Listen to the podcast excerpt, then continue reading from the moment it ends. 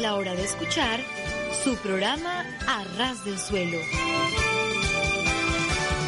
Un programa lleno de comentarios acerca de hechos y personajes que marcaron la historia del mundo. Reflexiones espirituales que llenarán tu corazón. Dirigido por el pastor Joaquín Yebra. Quédate con nosotros en A Ras del Suelo.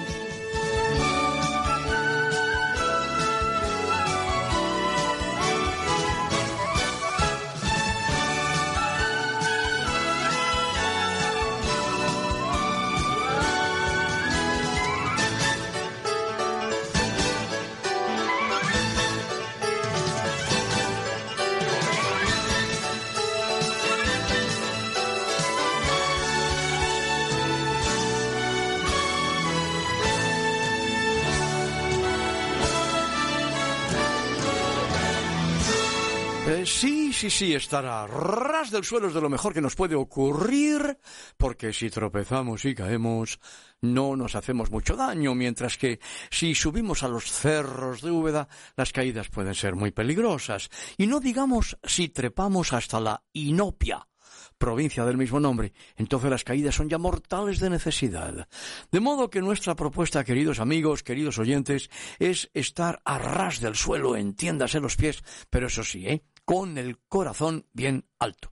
Les habla el pastor Joaquín Yebra, hace posible técnicamente este programa Germán en los controles y en torno a esta mesa mirando al frente está el pastor Antonio Aguilar, a su lado está Margarita y a mi lado izquierdo está el pastor Antonio Holgado, dispuestos a pasar un buen tiempo juntos. Tenemos eh, algunas anécdotas, tenemos una cita con la historia, tenemos un encuentro con la poesía y luego entramos en un tema principal.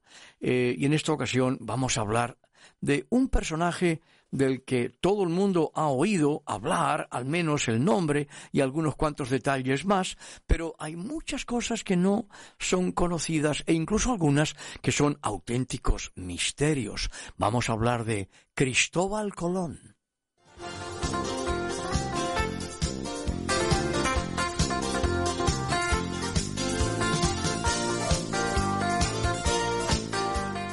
Un avaro enterró su oro al pie de un árbol que se alzaba en su jardín. Todas las eh, semanas lo desenterraba y lo contemplaba durante horas. Pero un buen día llegó un ladrón, desenterró el oro y se lo llevó. Y cuando el avaro fue a contemplar su tesoro, todo lo que encontró fue un agujero vacío. El hombre comenzó a dar alaridos de dolor al punto que sus vecinos acudieron corriendo a averiguar lo que le ocurría. Y cuando lo averiguaron, uno de ellos le preguntó, ¿pero empleaba usted su oro en algo? No, respondió el avaro entre gemidos. Lo único que hacía era contemplarlo todas las semanas. Bueno, entonces, dijo el vecino, por el mismo precio puede usted seguir viniendo todas las semanas y contemplar el agujero.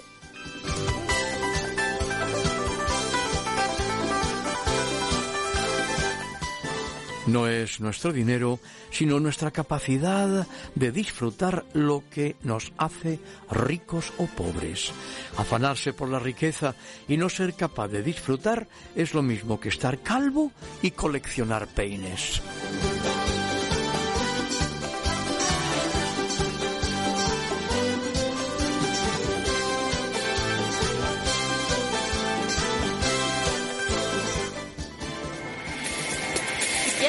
Si quieres ponerte en contacto con nosotros, escríbenos a info arroba a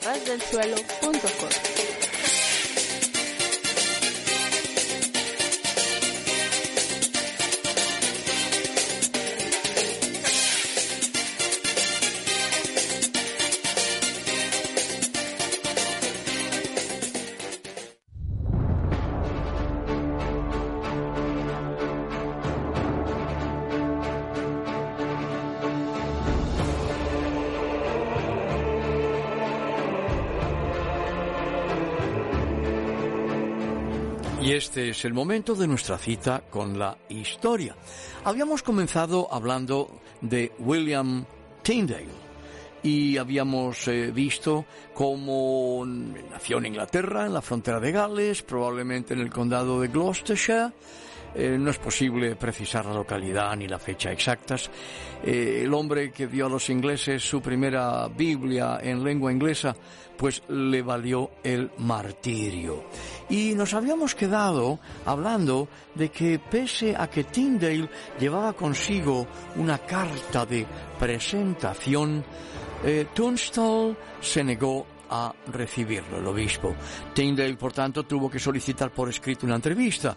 No está claro si Tunstall acabó eh, dignándose a dialogar con él, pero sea como fuere, le respondió que tenía la casa llena. ¿Qué motivó este desaire? ¿Qué motivó este desaire tan tajante? Pues la labor reformadora de Lutero en la Europa continental sembraba gran inquietud en la Iglesia Católica con sus lógicas repercusiones en Inglaterra. En el año 1521 el rey Enrique VIII editó un enérgico tratado en el que defendía al Papa y arremetía contra Lutero. Agradecido, el pontífice le concedió el título de defensor de la fe. El cardenal Wolsey, a las órdenes del monarca, también se entregaba con fervor a destruir las obras luteranas que habían entrado en Inglaterra de contrabando. Eh, pues como obispo católico fiel al Papa, al Rey y al Cardenal, Tunstall se sentía obligado a suprimir toda idea que tuviera visos de simpatizar con el rebelde Lutero. Tyndale se hallaba entre los más sospechosos. ¿eh? ¿Por qué? Pues durante su estancia en casa de la familia Walsh, Tyndale había criticado sin reparo, sin reparo alguno, quiero decir, la, la ignorancia y el fanatismo de los eclesiásticos de la zona. Entre ellos figuraba John Stokesley, que conocía a Tyndale desde los días de Oxford y quien acabó sucediendo a Cuthbert Tunstall en el obispado londinense. La posición de Tyndale se hace a sí mismo patente por el careo que sostuvo con un alto jerarca eclesiástico, quien dijo, mejor nos iría sin la ley de Dios que sin la del Papa. Tyndale le respondió de forma lapidaria, eh, desafío al Papa y a todas sus leyes. Si Dios me hace merced de seguir vivo, de aquí a no muchos años lograré que el muchacho que guía el arado sepa más de la Biblia que vos. Tyndale hubo de comparecer ante el administrador de la diócesis de Worcester por falsas acusaciones de herejía. Me amenazó gravemente y me vilipendió, señaló Tyndale posteriormente, agregando que lo había tratado como a un perro. Pero no hubo pruebas para inculparlo de herejía. Los historiadores creen que se dio notificación a Tunstall en secreto de todos estos asuntos a fin de influir en su decisión. Después de pasar un año en Londres, Tyndale llegó a la siguiente conclusión. No solo faltaba espacio para traducir el Nuevo Testamento en el palacio de su ilustrísima de Londres, sino en toda Inglaterra. Y así era, ante el clima de represión desencadenado por la obra de Lutero, ¿qué impresor de Inglaterra iba a atreverse a publicar una Biblia en inglés? Por ello, en el año 1524, Tyndale cruzó el Canal de la Mancha para nunca volver. Cargado con sus valiosos libros, halló asilo en Alemania, disponía solo de diez libras, gentileza de su amigo Humphrey Monmouth, comerciante londinense muy influyente. En aquellos días ese donativo pues eh, casi le bastaba para imprimir las escrituras griegas que debía traducir. Monmouth acabó detenido por ayudar a Tyndale y por sus supuestas simpatías hacia Martín Lutero interrogado y recluido en la Torre de Londres, solo vio la libertad después de suplicar el indulto al cardenal Wolsey. Se desconoce la localidad alemana a la que fue Tyndale.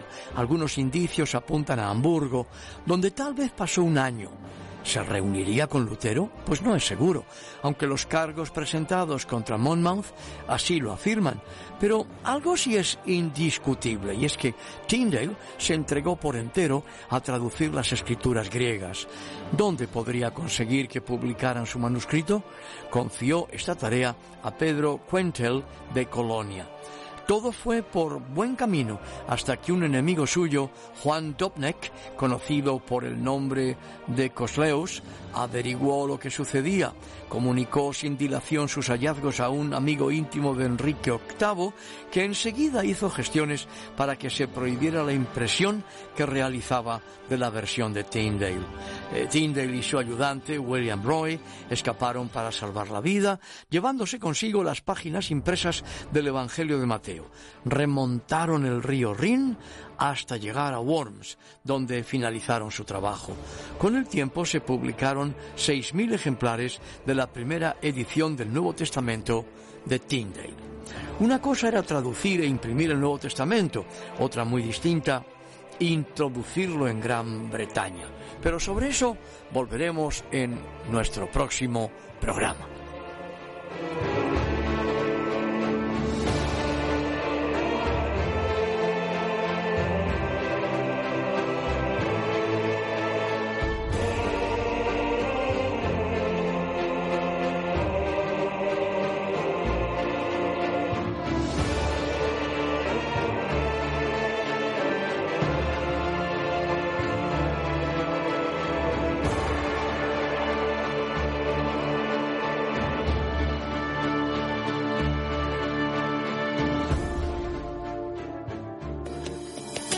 En facebook.com barra arrasdelsuelo.es.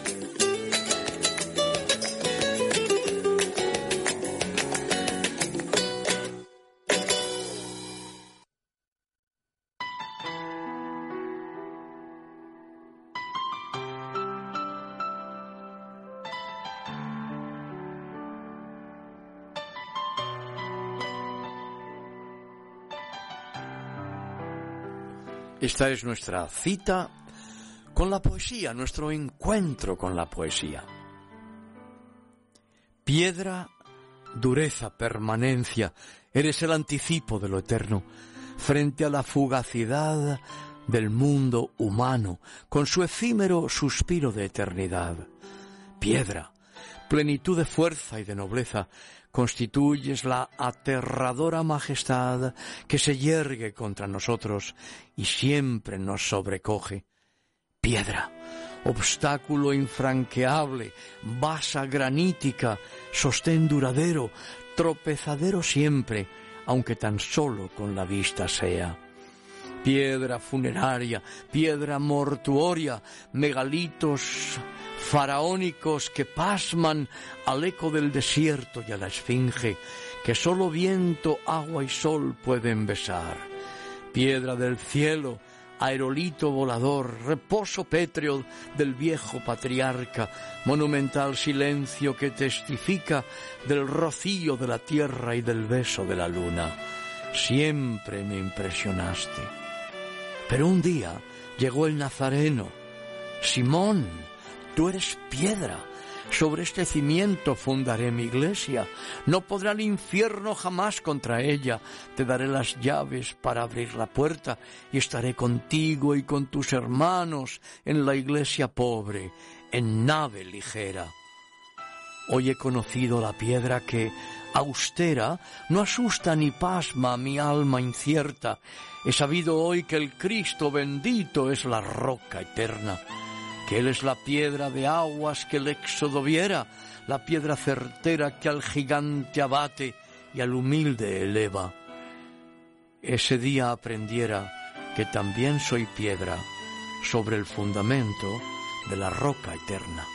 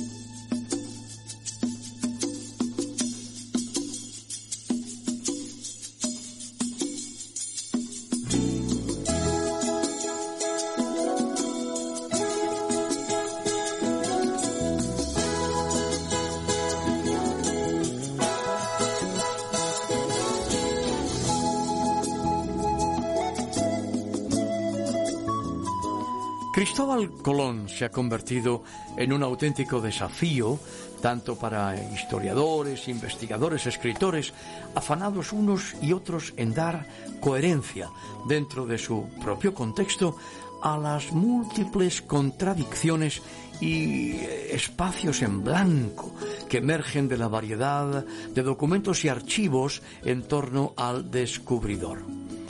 La fecha aproximada del nacimiento de Colón sería el año 1451. Eh, descubridor de América, lo sabemos todos, pero fue para muchos estudiosos e investigadores un descendiente de criptojudíos, es decir, de judíos en secreto, o sencillamente eh, directamente de judíos. Él mismo se mostraba misterioso cuando se refería a su origen. ¿Por qué se empeñaba en ocultar ese origen suyo, esa estirpe? Eh, posiblemente tenía miedo del santo oficio de la Inquisición o de que no le fuera confiada la grandiosa empresa que estaba proyectando por las restricciones a las que estaban sometidos los llamados conversos y sus descendientes. Sin embargo, persistía la duda en cuanto a su posible origen judío. El famoso ensayista español don Salvador de Madariaga intentó comprobar eh, eh, si lo era insistió en que hubiera eh, llegado de Génova a España y fuese conocido como el catalán, era una señal de ello. Entró en España con su nombre catalán, Coulomb, Coulomb, que significa paloma, paloma que es Iona, Jonás. Em, lo castellanizaría después en Colón. Además sigue argumentando que existe en la correspondencia de Colón con su hijo una serie de signos misteriosos que eh, son evidentemente letras hebreas. Otro de sus argumentos apunta al hecho de que nunca se haya encontrado eh, su certificado de bautismo y otros como el colombiano Germán eh, Arciniegas insiste en que es evidente que tenía mentalidad Probablemente no supo nunca quién era, solo sabía quién quería ser aseveró también un célebre novelista y biógrafo de Colón, Jacob Wasserman, en su obra eh, titulada El Quijote del Océano. Colón habló y escribió desde su llegada a España siempre y únicamente en castellano y nunca en italiano. A la par con sus contemporáneos eh, se sirvió de este idioma como de lengua materna y con ella se orientó muy rápidamente en los círculos científicos de la época, así como en los técnicos y financieros de aquella España de los reyes católicos. No obstante, él mismo solía mencionar en voz baja que tenía alguna conexión con el rey David y una manifiesta inclinación por la sociedad judía y cristiana. como ya hemos dicho, probablemente nacido en Génova, em, que pertenecía a la corona de Aragón. Sin embargo, solo en Italia hay 12 ciudades y otras tantas más en diferentes partes del mundo que se disputan la gloria póstuma de ser cuna de Colón. Es probable que haya sido el propio Colón el primero en ocultar la verdad, por lo cual se ha presumido que sus antecesores eran judíos, o, eh, eh, sefaradíes, es decir, eh, procedentes de la península ibérica, expatriados de España después de los pogroms del año 1391 y de otras erupciones, de otros estallidos antijudíos. El nombre de Colón o de Colombo pues es bastante frecuente entre los judíos sefaradíes de Italia.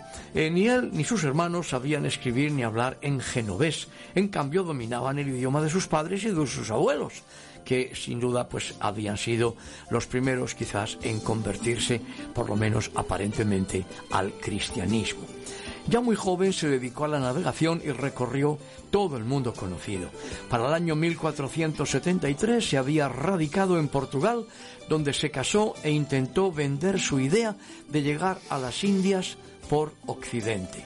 Probablemente en esta época Colón leyó e hizo apuntes de libros teológicos y geográficos o mantuvo contacto con algunos sacerdotes franciscanos. En el año 1484 llegó a España En 1483, eh, perdón, 1486, se entrevistó con los reyes católicos para pedir apoyo para su proyecto, pero no tuvo éxito. En 1492, solo en ese año, logró Colón el patrocinio de los soberanos españoles para su expedición, la que se realizaría con la ayuda de algunos cristianos nuevos, todos altos funcionarios del Estado. Parece ser que Cristóbal Colón hizo algunas promesas a los reyes católicos. ¿Sabrías decirnos acerca de esas promesas? Pues eh, sí, eh, Colón prometió a los reyes católicos que el descubrimiento de las Indias estaría consagrado a liberar Jerusalén de los infieles. Y el día 3 de agosto zarparon del puerto de Palos sus tres naves. En la expedición no viajaba ningún sacerdote, algo absolutamente eh, más que sorprendente para la época. Félix eh, Gajardo investigador chileno, asevera en su libro Colón en la ruta de los fenicios y cartagineses, editado en el año 1992 en Santiago de Chile, que la Iglesia no había apoyado el proyecto de Colón porque éste se sustentaba en el cuarto libro de Esdras. Este escrito bíblico, no canónico, cita eh, al profeta Isaías de la siguiente forma. De las siete partes de la tierra, seis son en juntas y una sola ocupada por el mar. Cuando la tierra se seque, sé que seis partes quedarán secas y la séptima cubierta por aguas. Como veremos más adelante, Colón subrayó varias veces que basaba su proyecto en esta aparente profecía. Se cuenta que Cristóbal Colón dirigió una carta a los reyes católicos en 1492. ¿Podrías decirnos qué, qué decía? Pues eh, sí, voy a citar algunos de los párrafos. Por ejemplo, este presente año de 1492, después eh, de vuestras altezas haber dado la guerra a los moros, pensaron enviarme a mí, Cristóbal Colón, a las costas de la India. Así que después de haber echado fuera a todos los judíos de todos vuestros reinos y señoríos, mandaron vuestras altezas que con armada suficiente fuese a las dichas costas de la India. El almirante decidió confirmar este anuncio con la imagen descrita en forma premonitoria, de la que más tarde escribiría a los reyes católicos, diciéndoles para la ejecución de mi empresa de viaje a las Indias no he utilizado razón, ni matemáticas, ni mapa mundi, sino solo apliqué lo que había dicho el profeta Isaías.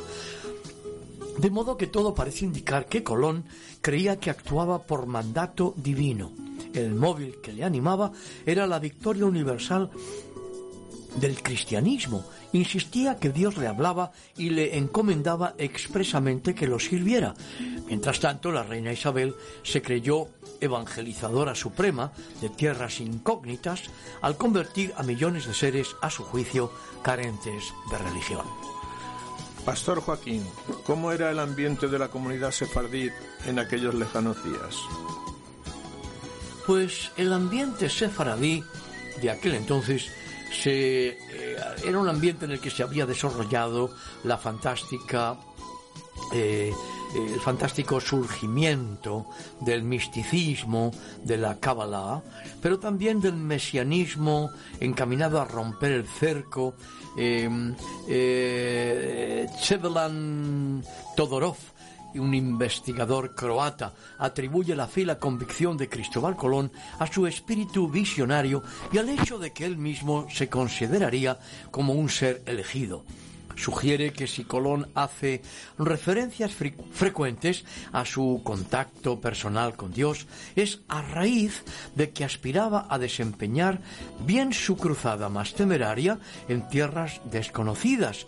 Eh, lo que Colón realmente le importaba, parece ser, que era propagar eh, la fuerza misma de la fe. Sin embargo, sus escritos demuestran que sus creencias traían consigo un tinte marcado de superstición. Em, eso significa que hay unos determinados acontecimientos. Eh, ¿Sabrías decirnos cuál es el orden de esos acontecimientos? Pues mira, el 12 de octubre desembarcó en San Salvador 1493, el 5 de marzo de ese año, Colón llegó eh, con la niña a Lisboa. Eh, el 15 de abril, recibido por la Corte Española, una carta circular de Colón tuvo alta difusión y le dio el aprecio del público. El 3 de mayo, la primera de las bulas papales otorgó privilegios a España en relación a las tierras descubiertas.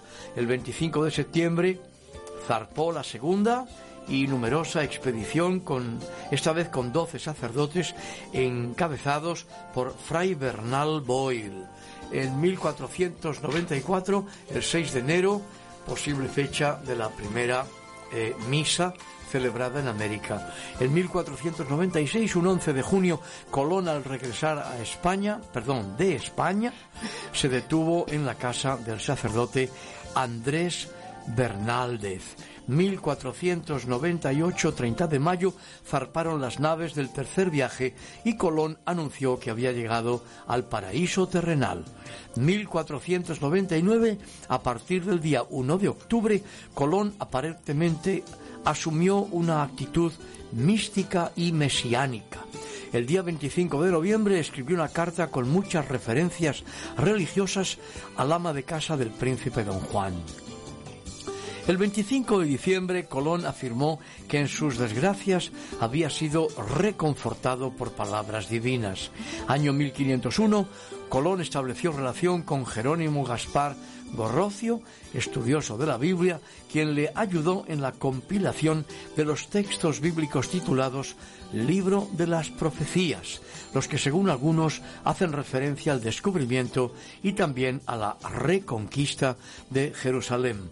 Año 1502, 9 de mayo, en una carta escrita en Jamaica, Colón informó a los reyes de un mensaje que le fue transmitido por una voz celestial año 1502, cumplida la primera parte de la misión descubridora, diez años después de la expulsión de los judíos de los reinos de Castilla y Aragón, Colón pretendió convencer a los reyes católicos de que Dios le allanaría el camino para la reconquista de Jerusalén. Año 1506, Colón murió en Valladolid.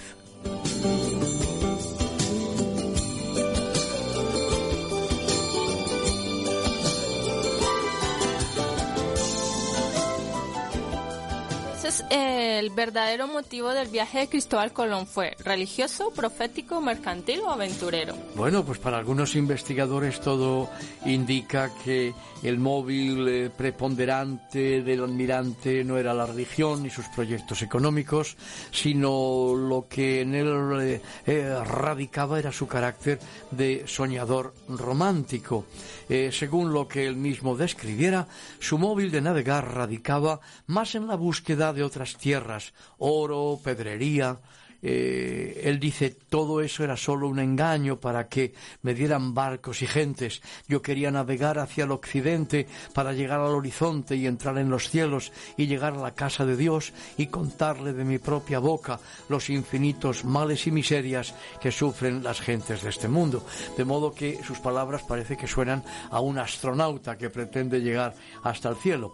A lo mejor eh, tanto la insistencia en la evangelización como su obsesión por eh, explicar el origen de su nombre, eh, deben ser contemplados estos datos como respuesta a la obsesión por la pureza de sangre provocada por la política de la monarquía y de la Inquisición.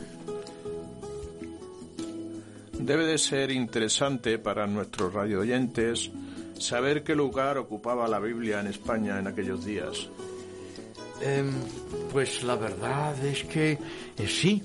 Eh, ahora hay que aclarar, antes de conocer esa relación entre Colón y la Biblia, hay que aclarar que la invención de la imprenta em, eh, no era significaba que la posesión de libros no era frecuente por parte de las personas privadas, laicas, que el número de las bibliotecas era muy limitado. Y a pesar de ello, eh, es para sorprendernos que se da por sentado que Colón poseyera bastantes libros, entre los que contaría con una versión de la Biblia en idioma vernáculo.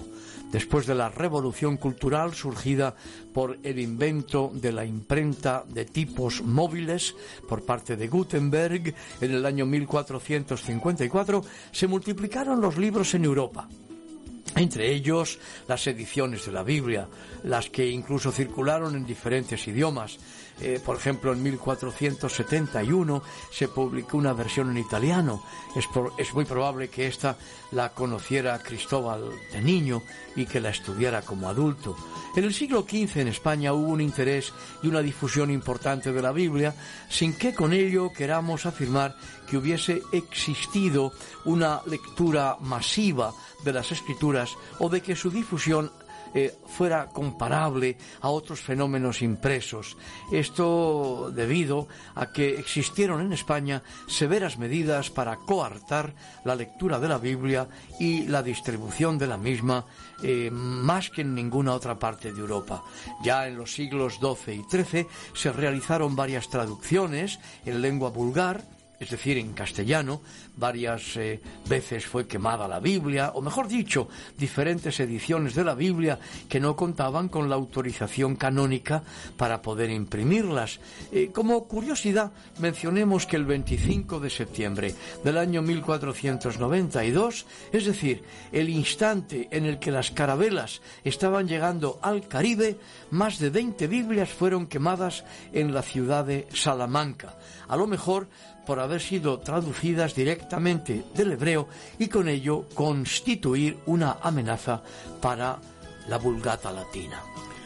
¿Tenemos alguna constancia de que Colón llevara en su viaje alguna Biblia, em, digamos, de privada o de orden particular? Pues posiblemente eh, por temor no se haya arriesgado Colón a llevar consigo un ejemplar impreso de la Biblia en castellano. Varios historiadores mencionan que el amor del pueblo por la Biblia era inmenso, como se comprueba por el número y la influencia de traducciones de las escrituras realizadas en esa época. Sin embargo, eso no tuvo influencia en el lenguaje de los eh, pueblos peninsulares. Ningún testimonio ni historiador menciona datos sobre la lectura de la Biblia, sea en latín o en las lenguas vernáculas, ni sobre su contribución a la lucha contra el analfabetismo. El profesor Arnoldo Canclini, un investigador argentino contemporáneo, eh, subraya la influencia de los judíos de España en la traducción y divulgación de los textos bíblicos, de la divulgación de la cábala judía en su dimensión ascética y apocalíptica, especialmente en los conventos y monasterios, buscando en ellos significados escondidos. Por supuesto, todo esto antes de la expulsión de los judíos en 1492. Y menciona también que no hay motivos para decir y aún menos probabilidades para comprobar que Colón haya conocido la interpretación tradicional de la Biblia. Lo que sí podemos afirmar es que tuvo una parte importante, una relación importante con el mundo religioso y financiero de los judíos conversos. Es conocido que en los conventos existía un gran movimiento de renovación y purificación basado en la cábala judía, con profundo eh, contenido escatológico, para promover la pronta llegada de la redención. Se sabe que el descubridor pasó por varias épocas de su vida en ese ambiente, eh, entre el que podemos mencionar el famoso convento de la Rábida. Eh, te hemos escuchado mencionar en algunas ocasiones que la lectura y estudio de las Sagradas Escrituras y sus comentarios místicos y ascéticos eran frecuentes entre los estudiosos españoles de la época. ¿Puedes comentarnos un poco más sobre este tema? Pues no mucho más, pero es ciertísimo que la lectura de la Biblia y sobre todo los comentarios de naturaleza mística y ascética era bastante común, incluso entre los propios seglares cristianos. Cristóbal Colón llegó al mundo público desde un ambiente donde las sagradas escrituras formaban parte del lenguaje diario. Joaquín, ¿podemos afirmar que la Biblia tuvo un papel importante en el descubrimiento, en el descubrimiento de América? Y si fue así, ¿por qué no se ha enseñado esto ni en España ni en América Hispana? Pues en la América Hispana se ha enseñado un poquito más, pero no mucho más, y en España desde luego no. Yo sé que lo que estamos compartiendo en esta ocasión es más que sorprendente para, para muchas personas, para muchos de nuestros oyentes. También aprovecho para decir que estamos utilizando datos, información de un estudio maravilloso como todos los suyos de un querido amigo rabino Esteban Begazzi que ya está en la casa del Padre. El día 18 de octubre de 1492, Colón envió una carta a los reyes católicos desde Santo Domingo y comenzaba diciéndoles, la Santa Trinidad movió a vuestras altezas y por su infinita bondad me hizo a mí mensajero de ello. En esa carta, eh, Colón menciona por primera vez la Biblia como fundamento para su acción eh, que le llevó al encuentro de aquel nuevo mundo.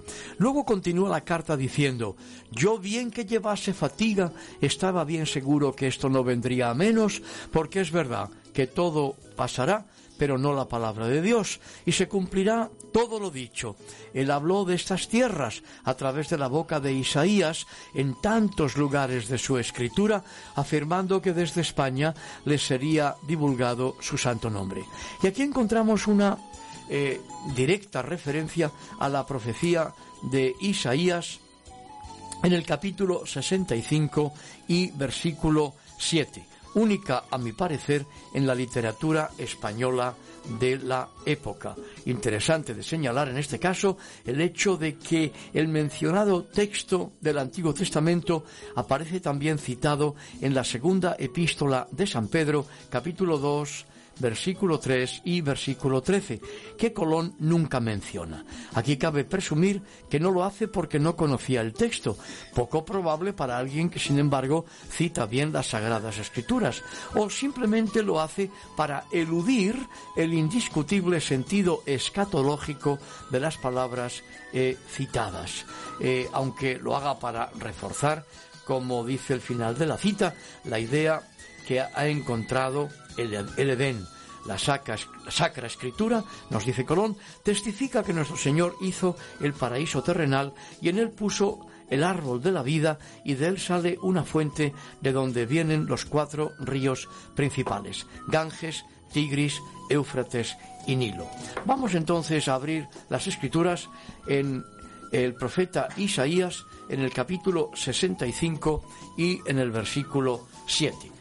Un momentito tenemos aquí la Sagrada Escritura y vamos al libro del profeta Isaías, vamos al capítulo 65, es el penúltimo capítulo del libro del profeta Isaías, que tiene 66 eh, capítulos, y en este capítulo 65 vamos a leer el versículo 7. Dice así la palabra por vuestras iniquidades, dice el Señor, y por las iniquidades de vuestros padres juntamente, los cuales quemaron incienso sobre los montes y sobre los collados me afrentaron. Por tanto, yo les mediré sobre antigua en su seno. Y luego sigue diciendo, como si alguno hallase mosto en un racimo y dijese no lo desperdicies, porque bendición hay en él, así haré yo por mis siervos, que no lo destruiré todo. Sacaré descendencia de Jacob y de Judá heredeo de mis montes, y mis escogidos poseerán la heredad, la tierra, y mis siervos habitarán allí. Y será Sarón para habitación de ovejas y el valle de Acor para majada de vacas, para mi pueblo que me buscó. Pero vosotros los que dejáis al Señor, que olvidáis mi santo monte, que ponéis mesa para la fortuna y suministráis libaciones para el destino, yo también os destinaré a la espada y todos vosotros os arrodillaréis al degolladero, por cuanto llamé y no respondisteis, hablé y no oísteis, sino que hicisteis lo malo delante de mis ojos y escogisteis lo que me desagrada. Estas palabras que en castellano pueden eh, parecernos que no tienen una relación tan directa, en la lengua hebrea evidentemente hablan de un destierro de los que fueron desobedientes. Em, y para Colón eso indica que hay una tierra, una tierra distante donde habían quedado aquellos hebreos que habían desobedecido al Señor, que no habían vuelto probablemente en algunas de las expediciones de los días de Salomón. ¿Es posible que podamos encontrar en la correspondencia de Colón algo que nos acerque a la influencia de la Biblia? Es decir, eh, los planes, los pensamientos del propio Colón? Pues eh, en otra carta del almirante a finales del año 1500 menciona que Dios le hizo oír una promesa que sin duda él la tomó de la Biblia. Es la frase sobre los nuevos cielos y la nueva tierra que encontramos en la epístola de Pedro, el cual a su vez está citando al profeta Daniel del Antiguo Testamento. Pero no solo esto, en esa misma carta escribe parafraseando al profeta Isaías. Eh, diciendo que me hiciera de ello mensajero. De modo que, según eh, parece indicar eh, en la misma carta, él escribe, trato de tener y he tenido conversaciones con gente sabia, eclesiásticos y seglares, latinos y griegos, judíos y moros y con muchas otras sectas. Y el párrafo termina diciendo, quien duda que este alumbramiento no fuese del Espíritu, así como a mí el cual con rayos de claridad maravillosa consoló con su santa y sacra escritura. 44 eh, libros del Viejo Testamento, cuatro evangelios, con 23 epístolas, avivándome que yo prosiga y continúe sin cesar un solo momento y con gran prisa. El texto no solo es un testimonio del valor espiritual que Colón concede a la Biblia, sino que nos demuestra que si manejaba toda la Biblia, pues a su vez instala una serie de eh, interrogantes. ¿Por qué da esos números? ¿Qué denominaciones utiliza? Pero lo más impresionante son las conclusiones que podemos sacar de su forma de citar. Colón lo hace en un sentido diríamos hoy, supradenominacional o ecuménico, es decir, ni judío ni cristiano, y por ello con razón ha sido calificado como un precursor del protestantismo, según don Salvador de Madariaga, cuando reconoce que el Espíritu Santo obra en cristianos, judíos y moros, y en otros de toda secta, lo que ilustra un alto nivel de cultura. El párrafo siguiente nos aclara aún más esta postura. Dice así, la Sagrada Escritura testifica en el Viejo Testamento por boca de los profetas y en el Nuevo por nuestro Redentor Jesucristo que este mundo debe tener fin las señales de lo que ha de pasar lo predican los profetas y es anunciado por Mateo, Marcos y Lucas. ¿Podrías decirnos cuáles eran las lecturas preferidas de Colón? Pues eh, entre los padres de la Iglesia, entre la patrística, parece que eh, destaca los escritos de Jerónimo y de otros doctores. Eh, se dice que Isaías no fue solo un profeta, sino que para Colón es un evangelista que puso toda su diligencia en escribir lo venidero y llamó a toda la gente a la santa fe. Eh, muchos santos, doctores y teólogos, dice Colón, escribieron sobre todas las profecías y otros libros de la Sagrada Escritura. Muchos nos alumbraron en lo que antes no conocíamos, pero hay algunos quienes se equivocaron por falta de inteligencia, se atreve a decir. Colón consideró su hazaña como el inicio de la profecía de Jesucristo, que el Evangelio sería predicado por todo el mundo antes del fin de los tiempos. Em, eh, una de las convicciones de Cristóbal Colón era que su empresa no era un acto científico, sino, según sus propias palabras, yo dije em, que para la ejecución de la empresa de las Indias no aprovecho razón matemática ni mapamundi. Em, llanamente cumplo lo que dijo Isaías y esto es lo que deseo escribir y transmitir aquí. Luego prosigue citando el cuarto libro de Esdras, versículos 42 y 47 del capítulo 7, y dice, el tercer día mandaste que las aguas se reunieran en la séptima parte de la tierra, sacaste sus partes y las dejasteis secas, a fin de que plantadas por Dios y cultivadas por el hombre te sirviesen. El quinto día dejaste a la séptima parte donde estaban reunidas las aguas que produjesen criaturas vivas, aves, peces y así fue. De modo que Colón comenta estos versículos en latín y añade, pero a este profeta no lo aceptan los judíos réprobos, lo han aceptado eh, los innumerables que han aceptado el Evangelio. Se refiere al cuarto libro de Esdras y que los judíos no aceptan como autoridad canónica. Efectivamente nunca fue aceptado en el canon hebreo, la Iglesia no lo aceptó hasta el siglo XVI, cuando entró en forma de libro deuterocanónico. El cuarto libro de Estras es una hermosa pieza literaria, ejemplo típico de la literatura apocalíptica del segundo siglo de la era cristiana.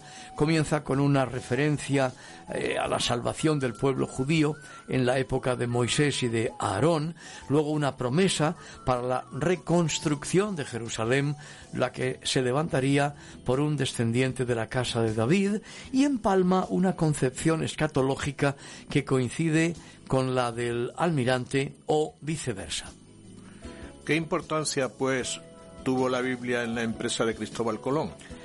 Pues, eh, en general, la mayoría de los investigadores eh, discutieron mucho sobre el tema de Esdras, pero no asumen las demás citas o referencias bíblicas de Colón.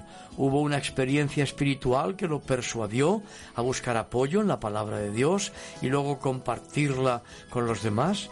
Algunos críticos de Cristóbal Colón dicen que consideraba la Biblia como máxima autoridad con el fin de que nadie refutara su proyecto es tanto que aún no ha podido ser eh, rebatida la irónica afirmación del investigador mexicano Ramón Iglesias, quien dijo, más que ser Colón el siervo de Dios, era Dios el siervo de Colón. De modo que lo que Colón dice es que al evaluar su vida comprendió que había sido guiado por el Espíritu de Dios, ya que en él se cumplían las profecías, de tal forma que aquellos hechos bíblicos que le parecían tan maravillosos volvieron a ser realidad. Se podría decir que era una presunción y un mesianismo excesivo. Los enemigos del descubridor notan que ese era el lado débil de Colón. No era el único en su época y tampoco durante la historia de la humanidad cuya debilidad consistió en sentirse escogido.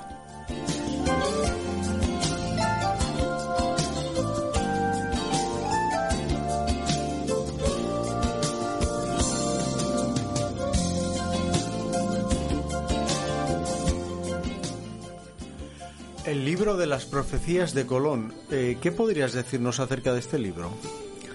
Pues primeramente que es muy desconocido. Eh, se encuentra en la Biblioteca Colombina de la Catedral de Sevilla, donde se conservan los libros que presuntamente pertenecieron a Colón, y es el legado más rico en citas bíblicas. El manuscrito consta de 84 folios, escritos por ambos lados, faltan los que correspondían a los números 67 al 77. Este misterioso libro de las profecías de Cristóbal Colón es una paciente exégesis del Antiguo Testamento con la finalidad de recolectar referencias de los salmos y de los profetas hebreos para demostrar la eh, premonitoria visión bíblica sobre la existencia de tierras desconocidas en medio de la mar océana con ello se anticiparía ya en el texto sagrado la misión de Colón de recuperar Jerusalén y reconstruir su templo en todo su esplendor.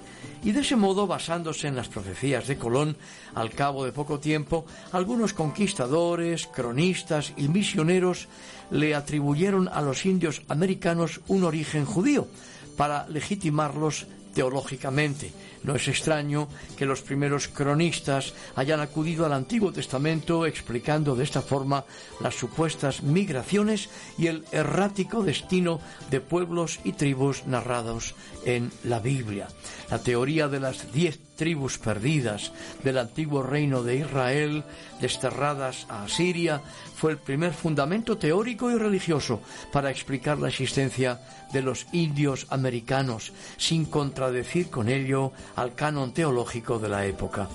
Por otra parte, el mito del origen judío de los indios americanos y la supuesta aparición de las diez tribus perdidas forman parte de las expectativas milenistas cristianas de la época y se interpretaba como indicio necesario para anunciar la venida de Jesús, la segunda venida del Señor, las lecturas de Colón del siglo IV de Esdras y su libro de las profecías es un legado probablemente el más rico de Colón en cuanto a citas bíblicas y escatológicas, convirtiéndose en la fuente de los cronistas de la tierra llamada Nueva España. Colón acudió a la Biblia, la cual con rayos de claridad maravillosa lo consolaba, como nos dice en sus propias palabras el almirante, no sólo para ratificar con ella sus propios méritos, sino que además intentó demostrar con la misma que había sido llamado a cumplir propósitos mucho más elevados. Cita Colón en el libro de las profecías otros textos, aparte de las Sagradas Escrituras y los libros deuterocanónicos. Eh, sí, también cita a sabios y teólogos considerados como las máximas autoridades de la época. Cita a Tomás de Aquino, Juan Gerson, Isidoro de Sevilla, Nicolás de Lira, y hay además una carta dedicatoria para los reyes con citas de Mateo e Isaías y otras escatológicas. Según él, solo faltaban 157 años para que aconteciera el fin de los tiempos, por lo que recalcaba la urgente necesidad de predicar la palabra en todo el mundo. Em, también hay una llamémosla urgente necesidad de, predicar la palabra en todo el mundo. Eh, hay momentos en que da la impresión de que él fuera eh, o pretendiera ser como, como un nuevo Cristo que anuncia el Evangelio. Y al final de la historia eh, conocería pues una historia universal. era la esperanza suya que uniría a los judíos y a los cristianos en un solo pueblo salvado. ¿A qué conclusiones podemos llegar después de todo lo visto, Joaquín? Ay, señor. Pues mira, em, la verdad es que después de todo lo visto em, y de esta relación del almirante Cristóbal Colón con la Biblia, tema fascinante, em, lo que sin duda Ah, hemos de concluir es que la Biblia fue un sustento para la vida anímica y espiritual de Cristóbal Colón, tanto en tiempos buenos como en el periodo en el que caería en desgracia.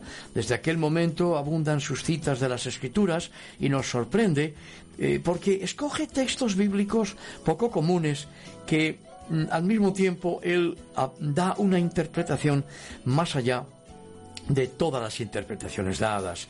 Eh, hay que tener en cuenta que él se consideraba un hombre lego, un hombre sin letras, eh, pero no hay al parecer en la España de su época otro laico, otro lego tan conocedor de la Biblia como Cristóbal Colón. A todas luces, pues o bien fue una excepción o eh, tenía mucho más conocimiento del que él manifestaba tener.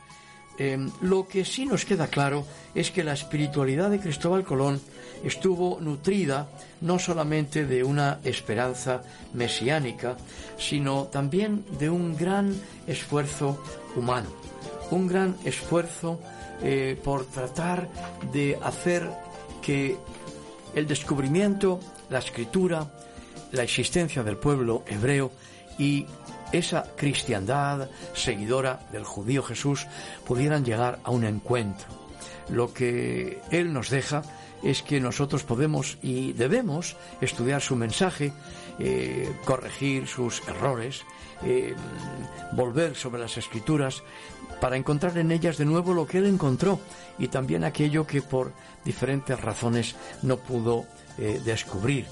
Em, por eso es que la historia de Cristóbal Colón, el descubrimiento de ese continente en medio de la mar Oceana, eh, el pueblo judío que estaba a punto de que entrara en vigor el decreto de los reyes católicos, razón por la cual él ordenó a la tripulación que no pasaran la noche fuera sino que ya la pasaran en las carabelas para partir al día siguiente. Todos son acontecimientos que están vinculados entre sí y que siguen presentando hasta el día de hoy algunas incógnitas históricas que estoy seguro que despiertan interés, si no en todos, por lo menos en muchos de nosotros.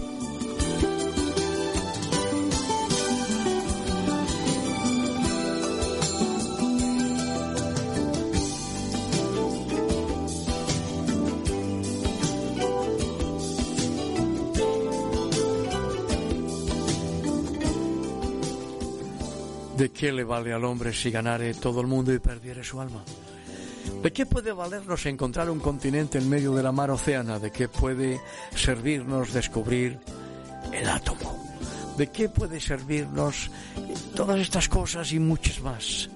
Hay una realidad que está por encima de todas.